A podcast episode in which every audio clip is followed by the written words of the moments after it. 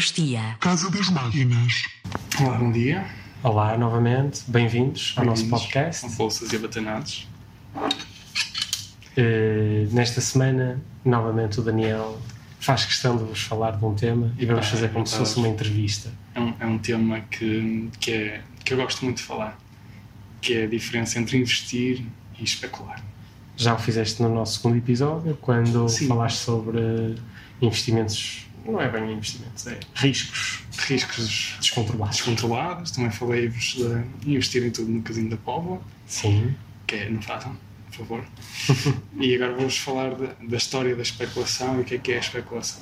a especulação que basicamente está inerente eh, a investir, não é? Mais ou Sim e menos. não. Ou seja, é- o que eu queria dizer com isto era a parte negativa. A especulação surge, imagina, quando tu tens um, um objeto, uma empresa, Sim, cujo seu valor intrínseco é X e as pessoas começam a dar muito acima do seu valor intrínseco. Por exemplo, imaginem que agora a Google, que tem o seu valor e está adequado para o que ela produz, de repente as pessoas compram a Google ao máximo e o valor duplica, triplica a cada semana. Isto entra num, em valores que são muito acima daquilo que ela realmente vale e pode alguma vez produzir na sua vida, no- no futuro e por isso é uma especulação. Fica uma bolha. ficou o que aconteceu por acaso recentemente com, com uma empresa que tu até compraste no início Sim. ações dela, não é? Eu queria a falar sobre Beyond isso. Meat. É. Assim, eu fui, eu fui, lá está, um erro, isto é um erro que eu fiz. Calma, não, não é que seja um erro. Não Ou é um seja, erro, mas eu, eu- porque eu investi é um erro. Porque, basicamente, vou-vos dizer, a minha namorada usa muito o Instagram, eh, viu muitas vezes estes bifes da Beyond Meat que não. espera lá, eu acho que não se podem considerar bifes. Não Para são mim, bifes. tem que ter carne. Exato, aquilo não é feito de carne, aquilo é feito de hum, vários produtos vegetais com alguns químicos, que agora já se vai sabendo, e que depois têm um sabor a carne. Exatamente. E na altura eu vi e vi que. Acho que umas até sangram, não é? Sim, exatamente. Mitam tipo. Exatamente. E eu na altura fiquei bastante interessado porque aquilo estava a ter imensa procura e para o valor inicial da, da oferta pública da aquisição que fizeram, logo que entraram em bolsa, até não estava muito mal, mas lá está, isto é outra coisa que, que depois se vai se aprendendo e uma coisa que uma pessoa não deve fazer, que nós já devíamos saber por causa da raiz, é não comprar na oferta pública da aquisição. Não, mas ao contrário da. Mas da, ao contrário da, raiz, sim. isto o que é que aconteceu? Ao fim de duas semanas, o valor inicial que eu tinha posto já tinha duplicado. E tu vendeste? E eu vendi, porque senti que já estava num valor muito acima daquilo que eu estava à espera e que, e que pronto. Se vai ser uma verdadeira bolha, provavelmente será, não sei. Mas essa, essa, ou seja, eu comecei por dizer que o- a especulação era a parte má, mas se uma pessoa souber andar na onda da especulação e se souber sobretudo quando Sair a sair, tempo, sim. Lá é bom, tu soubeste, Eu, conseguiste. eu consegui. Hum, Aconselho fazerem isto? Não. Porquê? Porque há muita gente, como houve, por exemplo, na Bitcoin, eh, há- que é uma forma de criptomoedas, já devem ter ouvido falar, houve muita gente que meteu a casa toda lá e esperou que o valor ultrapassasse aquele que já estava lá e, e não ultrapassou, não é? Para já. Não só. Isso é uma parte, claro, negativa. E isso é outras, é outras questões. Mas aí está. Voltando outra vez à, à Beyond Meat, eu acho que, pronto, se, se é uma, se vai ser uma bolha ou não, o futuro dirá. Eh, entretanto, nós sabemos que vão entrar outras empresas nesse ramo Sim. e acho é. que o mercado vai Impossible Burger. Sim, Impossible, exemplo. exatamente. E eu acho que no- nos próximos anos todo o, toda a indústria à volta da a criação carne, não é? carne, sim. Eh, vai mudar dramaticamente. E, e estas pequenas empresas que vão surgir acho que vão ter uma valorização bastante boa e grande. Agora tudo dirá se é uma bolha ou não, como foi na altura, no final do- dos anos 90, a Assim, dot-com. A dot-com. Dot-com foi outro tipo de, de bolha que aconteceu, em que basicamente surgiram várias empresas, em que bastava ter o nome, qualquer coisa, dot-com, que os investidores investiam. Não havia um motivo, as pessoas metiam só por terem dot-com. Havia sites que abriam, por exemplo, só sobre venda de produtos para animais e as pessoas investiam milhões na espera que, de repente, em vez das pessoas irem às lojas tradicionais, fossem só aqueles sites. Era a New Age, a nova forma de, de economia, não se aplicava aos lucros, o que interessava era cliques. É, o que se provou falso. Os cliques não se traduziam em vendas. Exatamente. E quando se apercebeu isto e quando abriu as, abriram as contas à realidade e se viu o buraco financeiro em que muitas destas empresas estavam, colapsou. E colapsou a sério e poucas empresas sobreviveram disso, mas conhecemos algumas, PayPal, eBay, Google, Amazon. A Amazon na altura, e desde sempre perdeu um monte de dinheiro, mas tinha algo muito físico, ou seja, é como se fosse uma, uma transportadora. A Amazon é no fundo uma transportadora e muitos investidores na altura também não acreditaram muito nisso. E muitos viram que poderia ser, não é? Sim. Mas outras empresas, tipo a Pet.com, que era a que eu estava a referir, por exemplo, eh, foi logo à falência, porque não, não tinham mais Sim. que um site que fazia cliques. E anunciar cliques não, não faz sentido. Não faz sentido. Se calhar até podemos fazer um paralelismo para a nossa realidade atual, que é o facto das redes sociais e dos seguidores que uma pessoa tem, que se traduzem supostamente em cliques, em cliques barra publicidade.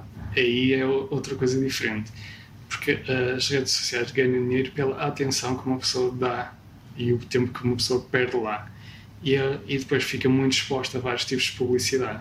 É como se fosse, como se estivesse sempre a olhar para um placar de publicidade. Sim. E isso realmente traduz em ganhos. Ao contrário deste no .com, em que eles nem sequer estavam a pensar nisso. Eu estava a dizer aquela rapariga que, era, que ah, tinha mais isso, isso, tinha trilhões de seguidores do, no Instagram e isso lançou influencers uma... é uma espécie de bolha. Que, é isso. Mas mais no sentido pós de marketing. Eu acho, não, mas eu acho honestamente que as marcas já estão a rever um bocado a postura depois do que aconteceu, Sim. uma vez que essa mulher tentou lançar Sim. uma marca de roupa roupa e, e não conseguiu vender nem duas camisolas. É, tipo, ridículo, era 5 peças numa semana. Exatamente. Para e... quem tem mais de um milhão de seguidores, não pode ser, não, não é? Não pode. E, e, pronto, isto é outra bolha dos influencers. Acho que sim. Uh, a bolha também recente que aconteceu foi em 2008. As casas. De repente uma pessoa comprava uma casa, podia comprar outra logo a seguir, já tinha um milhão e depois tinha a dívida e pagava a mais um milhão. Subprime. Acho que isso é um podcast sozinho. Crise subprime vai ser um podcast sozinho. Talvez podemos falar do livro do Big Short. Sim, acho que sim. Acho é, que é, é uma boa entrada. Era, acho que sim. Foi mais uma bolha também, mas para os bancos, porque os bancos andavam a comprar este subprime e pronto, endividaram-se ao ponto astronómico. Exatamente. Mas as bolhas já sempre existiram sempre ao longo da humanidade. Uh, Há mais a, antigas. A primeira registada foi na Holanda. Uh, devo dizer que vou-vos contar a história que, que é mais conhecida e depois vou-vos contar a história revista por historiadores. Sim. Uh, na Holanda, que foi em 1637, foi quando rebentou a bolha das tulipas. Porquê? As tulipas, numa sociedade mercantil e que estava a iniciar as bases do capitalismo que conhecemos agora, que era a Holanda, havia uma necessidade para estes novos ricos, que não eram basicamente a classe média e mercantil que tinha surgido do nada, porque não, não havia grande nobreza naquela região, eh, de repente tinham necessidade de ter hum, pequenos luxos. Um dos pequenos luxos que eles apreciavam pelas suas belezas eram as flores, em particular as tulipas, que só dão uma vez por ano e têm que esperar que o bulbo resista ao inverno. Nós não sabemos o que é que vai acontecer, que tipo de flor é que sai do bulbo, daí cria-se uma especulação uma expectativa se aquele bulbo dá uma flor muito bonita ou não. Então as pessoas compravam em novembro os bulbos na expectativa de ter uma flor para vender a seguir. E este era o mercado, e o mercado existia durante anos e não era bem regulado, mas funcionava bem. De repente, houve um, um, aumento de pressão, de necessidade de comprarem bulbos mais específicos, mais bonitos. Uh, para terem uma ideia, uh, um, um, cidadão comum, o médio, ganhava 300 guilders por ano e no alto da bolha, uh, um destes bulbos de tulipa, um só, não estou a falar de um Sim. campo de tulipas, custava 3 mil guilders, 10 vezes mais o salário anual houve gente que tinha apostado a casa, os campos, os barcos para levar para, para a Tens uma fixação por pessoas que apostam casas. É, e, e ficaram sem nada e atiraram-se aos diques. Hum, claro que há vários erros com esta história. Há, hum, na realidade, Uh, o pico da bolha só atingiu 400 guilders, não foi 3 mil. Uh, ninguém se atirou a diques. Não há registro de pessoas terem perdido casas com isto. O mercado uh, não chegou a ser intervencionado pelo governo, ao contrário que se disse. E como podem ver, as tulipas continuam muito fortes na Holanda porque sempre foram e sempre serão um produto de luxo, apreciado por muita gente, não é só claro. os holandeses. E na realidade o que aconteceu foi um aumento do preço, mas não, só se refletiu esse aumento de preço por causa da peste. Porquê? Porque durante o verão a peste deixava de ser tão forte e, e pronto, houve aquela, um pico em que morreu menos gente e ainda pessoas compraram mais tulipas. É engraçado. Só que foi distorcido por alemães a história e depois passou para nós, depois de, de, de muita impressão em livros, de uma forma mais distorcida. É engraçado, a primeira vez que eu soube da, dessa história das tulipas uh, foi na altura da, das cryptocurrencies, no final de 2017. Muita gente estava. Quando, quando estava a bolha de, das cryptocurrencies, foi aí que eu soube da, da história das tulipas. E agora, olhando para trás, passado quase dois anos dessa bolha, sendo que há uns meses atrás também houve novamente um rally gigante uhum. para as cryptocurrencies, uh, é engraçado ver como é que tudo começou. E foi um pouco depois da crise de 2008, uhum. em que as pessoas começaram a não confiar nos bancos. Exatamente. Muitos bancos foram à falência, outros foram intervencionados ou comprados. Uh, e então houve uma ideia que já é antiga, era uma ideia já antiga também dos anos 90, à altura mais ou menos do dot-com, em que queriam criar um sistema financeiro que não fosse regulado por um órgão central, Sim. tipo Reserva Federal ou Banco Central Europeu. E diz-se que é tudo também especulação. Já, especulação, especulação e meia, que quem esteve na origem dessa ideia dos anos 90, que é um sistema de pagamento que foi inventado, não me recordo do nome agora, mas tem um documentário fantástico uh, na Netflix uhum. sobre a origem da Bitcoin. Não sei se já viste. já viste? Basta pesquisar Bitcoin okay. na, na, Netflix, Netflix, e tal. E eles explicam isto tudo. E então é aí que surge a Bitcoin como um, um método de, de ter dinheiro e de poder fazer um pagamento que não fosse regulado por um banco central. Um banco central. E, e é engraçado uh, ver que, pronto, tudo começou a valer pouco dinheiro, não é? Um uhum. cêntimo. E hoje em dia a Bitcoin vale praticamente 10 mil dólares. Sim, em comparação com. Não é? É uma coisa completamente surreal. Estamos a falar de algo que aconteceu em 2008, passaram 10 anos, a valorização é louca. É muito. É? é louca. Hum, portanto, a Bitcoin tem um objetivo Uh, entretanto, surgiram outras criptomoedas associadas a empresas, uhum. como por exemplo o Ethereum, uhum. ou o Ethereum, uh, no qual o objetivo da empresa é ser um método de pagamento entre empresas. Ou seja, fornecer um. Exatamente. Uh, e a moeda surge como forma de transação. Uhum. Ou, por exemplo, o Ripple. O Ripple quer substituir a ideia do Ripple e já agora da Stellar Lumens querem substituir as transferências o, interbancárias. Exatamente. Querem o sistema Big Swift, que uhum. é um sistema completamente arcaico, neste momento. Não, acho que não se justifica como é que tu queres fazer uma transferência. Por exemplo, tu és de Santander e eu sou do Banco Inter. Faço-te uma transferência, demora um dia. Amanhã à tarde, é às 15. Não é? E, tem, e, aliás, temos o MBWay que é direito.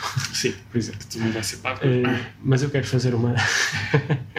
mas eu quero fazer uma transferência para o meu primo que está em Inglaterra. Ah, demora 3 dias, isto é impensável. Impensável é? no mundo atual. Se bem que hoje em dia também temos outra aplicação, que é o Revolut. O Revolut que faz as transferências quase instantâneas. Uh, o problema aí está, é que como na dot-com, começam a surgir milhões de criptomoedas que uma pessoa nem sequer tem a paciência para perceber de onde é que surgem. A Dogecoin até é das, das principais, mas sei lá, tens Monero, Sim. tens, não sei, Dash, tens. Pá, é completamente surreal quantas é que surgem que tu nem percebes para que é que o são. objetivo.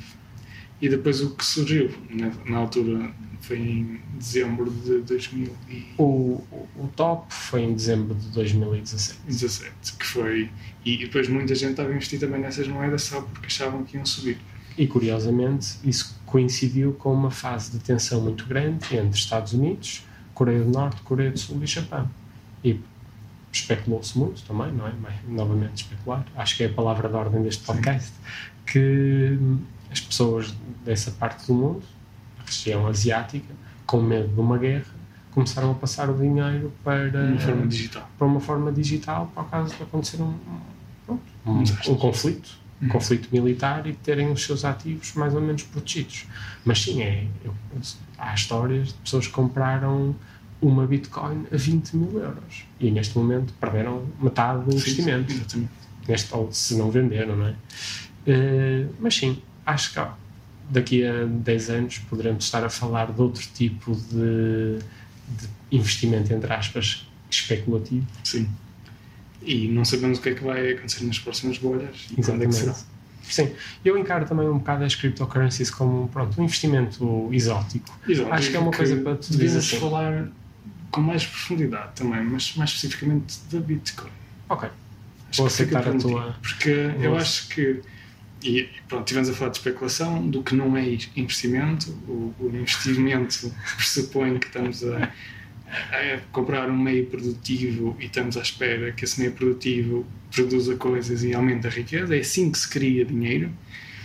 Não estamos à espera que uma pessoa pague mais por isso. Ou seja, como uma pessoa compra uma casa não para ser produtiva, mas à espera que alguém a seguir pague mais, isso torna roça o limiar de especulação. Sim. E, Sim, sim. e isso não é investir. Pronto. aí é- poderemos colocar-se depois também outro podcast, outra ideia, Sim. para vermos, por exemplo, se uma casa pode ou não ser considerada investimento. investimento e como é que vocês também podem investir através de ETFs em habitação.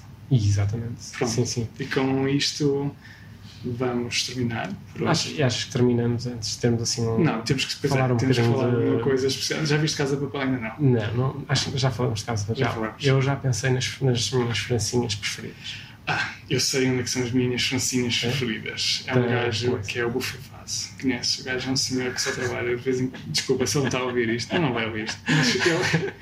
Não, é um senhor. é um senhor. É um, um- é um pai e uma filha.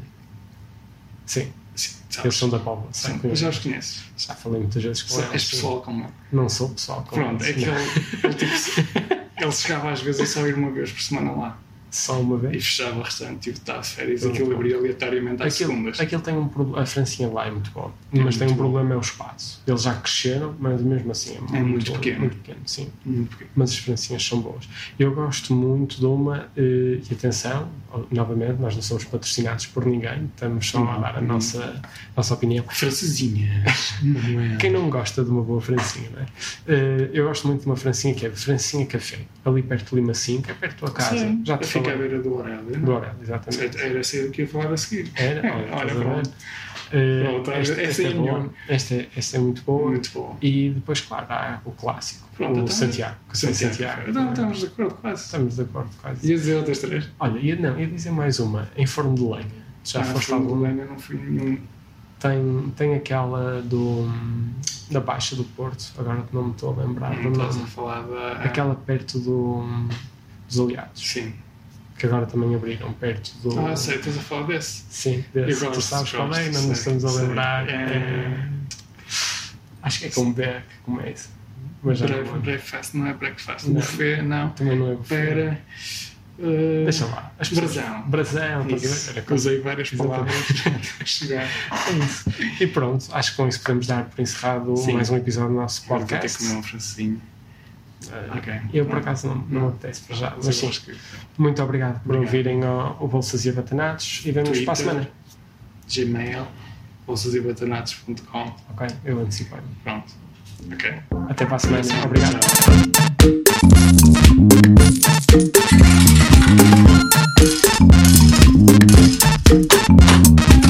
Bolsas e Abatanados.